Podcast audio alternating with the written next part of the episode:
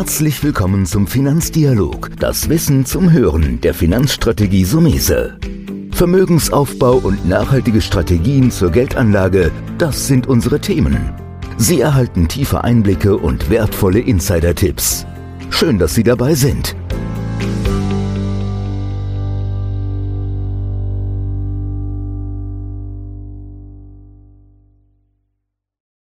Ich bin Volker Pietsch, bei mir ist Nadine Koska von Liebensfeld, Finanzstrategin.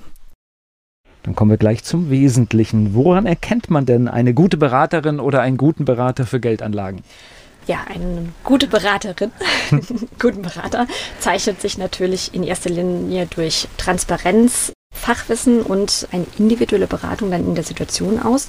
Und man sollte immer in der Lage sein, komplexe Finanzprodukte ganz verständlich zu erklären, sodass es einfach jeder versteht. Und die Angebote müssen immer auf die persönlichen Bedürfnisse und Zielen des jeweiligen Kunden zugeschnitten sein. Das klingt erstmal ganz, ganz simpel. Jetzt aus meiner Sicht, ich bin jetzt Anleger, welche, welche Fehler sollte ich denn bei der Suche nach einer Beraterin, nach einem Berater möglichst vermeiden? Ja, einer der großen Fehler ist zum Beispiel, sich nicht ausreichend eben über Qualifikation oder Erfahrung des Beraters zu informieren. Es ist eben auch wichtig, dass man auf sein Bauchgefühl hört und keine vorschnellen Entscheidungen trifft oder sich irgendwo reindrängen lässt. Ja? Man sollte sich auch nicht von Hochglanzprospekten oder unrealistischen Versprechen blenden lassen. Wichtig ist, dass man einfach ein gutes Gefühl hat und vielleicht auch mal nach Referenzen fragt, gerne auch mal bei einer Google-Bewertung schaut, ähm, was sagen denn andere Mandanten darüber und ja, sich da eben vorab gut informiert. Das heißt auch über den, nicht nur über die Finanzen, sondern auch über den Berater oder die mhm. Beraterin informieren. Gibt es noch weitere Punkte, die man beachten sollte? Klar, natürlich. Ein weiterer Fehler ist äh, eben nicht auf die Gebühren oder Kosten zu schauen, die mit Anlageprodukten eben verbunden sind. Hier ist auch die Transparenz wieder ganz entscheidend und es gibt auch immer ausgewiesene Kosteninformationen, die man mittlerweile auch gesetzlich verpflichtend ausgeben muss. Also da lohnt es sich wirklich genauer hinzuschauen. Und ähm, die Anlageentscheidung sollte man eben nicht nur auf Basis eben von Emotionen treffen, sondern da wirklich auch einfach ein bisschen analytisch vorgehen und für sich selbst eben eine fundierte Analyse eben machen. Jetzt ist es eine Sache, ähm, ich gehe zur Beratung, um auch so Dinge loszuwerden, aber so einfach ist es, glaube ich, im Leben nicht. Es gehört auch so ein bisschen eigenes Wissen dazu. Das heißt, ein bisschen eigene finanzielle Bildung sollte man mitbringen. Absolut. Wir bieten diesbezüglich zum Beispiel auch die Sumese Akademie an, weil uns das unheimlich wichtig ist, dass unsere Kunden informiert sind. Ja? Weil nur wenn man informiert ist, kann man eine fundierte Anlageentscheidung treffen. Und natürlich kann ich mich durch den Berater informieren lassen, aber auch so ein bisschen selbst Finanzwissen sich anzueignen, kritische Fragen auch zu stellen dann in so einem Gespräch, weil ein guter Berater sollte immer bereit sein, eben diese Fragen ganz umfassend zu beantworten und auch seine Empfehlungen zu begründen. Und durch so kritische Fragen findet man ja vielleicht auch seine eigene Anlagestrategie. Das heißt, vielleicht Dinge, die man auch gar nicht möchte im Portfolio aus persönlichen Gründen oder aus ethischen Gründen. Es gibt ja viele, viele Richtig. Sachen, die in, mit einfließen. Oder auch vielleicht aus Erfahrungen der Vergangenheit, dass man eben in der Familie auch Erfahrungen gemacht hat. Sowas kann man natürlich auch mal reinbringen in ein Gespräch, um zu sehen, wie reagiert dann der Berater auf so ein Thema. Und dann gibt es ja immer die privaten Lebensumstände. Das heißt, was muss ich noch bezahlen? Was habe ich für Verpflichtungen? All das fließt ja auch mit ein. Und da ist, glaube ich, auch immer eine Beraterin, ein Berater sinnvoll, weil er den externen Blick drauf hat. Weil jeder kennt das, glaube ich, dass man manchmal sich Sachen auch schön rechnet. Und, äh, und da ist manchmal die externe Brille hilfreich. Genau, das ist absolut entscheidend. Ein guter Berater muss die persönliche Situation, die Ziele, die Risikobereitschaft eines jeden Kunden immer individuell verstehen und berücksichtigen und eben diese Aspekte eben auch jederzeit eben berücksichtigen.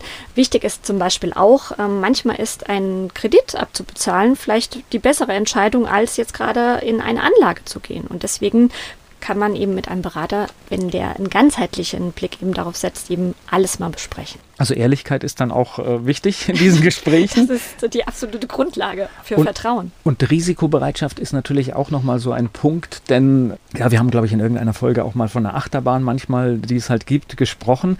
Es gibt Situationen, ja, da geht ein Kurs auch mal runter und da heißt es Nerven behalten. Dann ist es gut, wenn Beraterin und Anleger irgendwie auf einer Linie liegen, ne?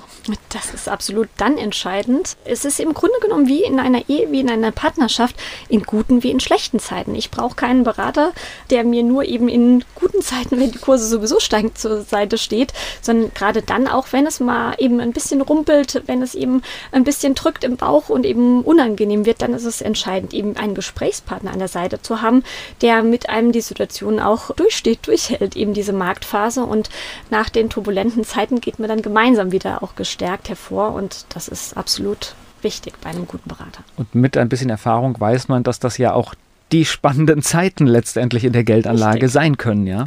Wo oft die meiste Rendite dann danach kommt und gemacht wird, ja, wenn man strategisch klug nachkauft. Du hast gerade etwas gesagt, ich glaube, es kennt jeder von uns, das ist das Bauchgefühl.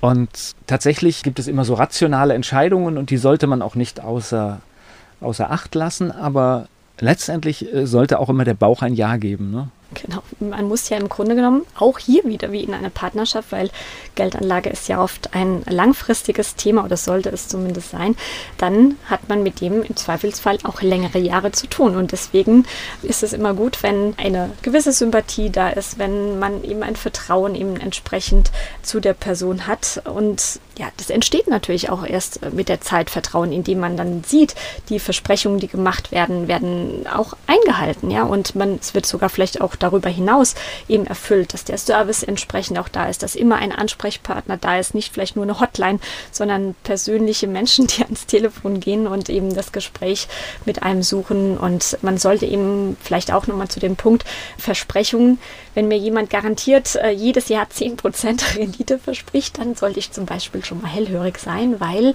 da sind vielleicht auch gewisse Risiken mit dabei oder es ist doch nicht alles gerade so, wie es scheint. Danke für Ihr Interesse. Alle Informationen zum Thema finden Sie in den Show Notes. Und wenn der Podcast gefallen hat, dann freuen wir uns über eine entsprechende Bewertung auf der Podcast-Plattform Ihrer Wahl. Das war der Finanzdialog, das Wissen zum Hören der Finanzstrategie Sumese. Natürlich ist dieser Podcast keine Anlageempfehlung, denn jede Anlageentscheidung muss individuell getroffen werden. Idealerweise ist sie Teil einer ganzheitlichen Strategie, die exakt zu Ihnen passt. Dazu müssten wir uns persönlich kennenlernen. Besuchen Sie uns auf sumese.de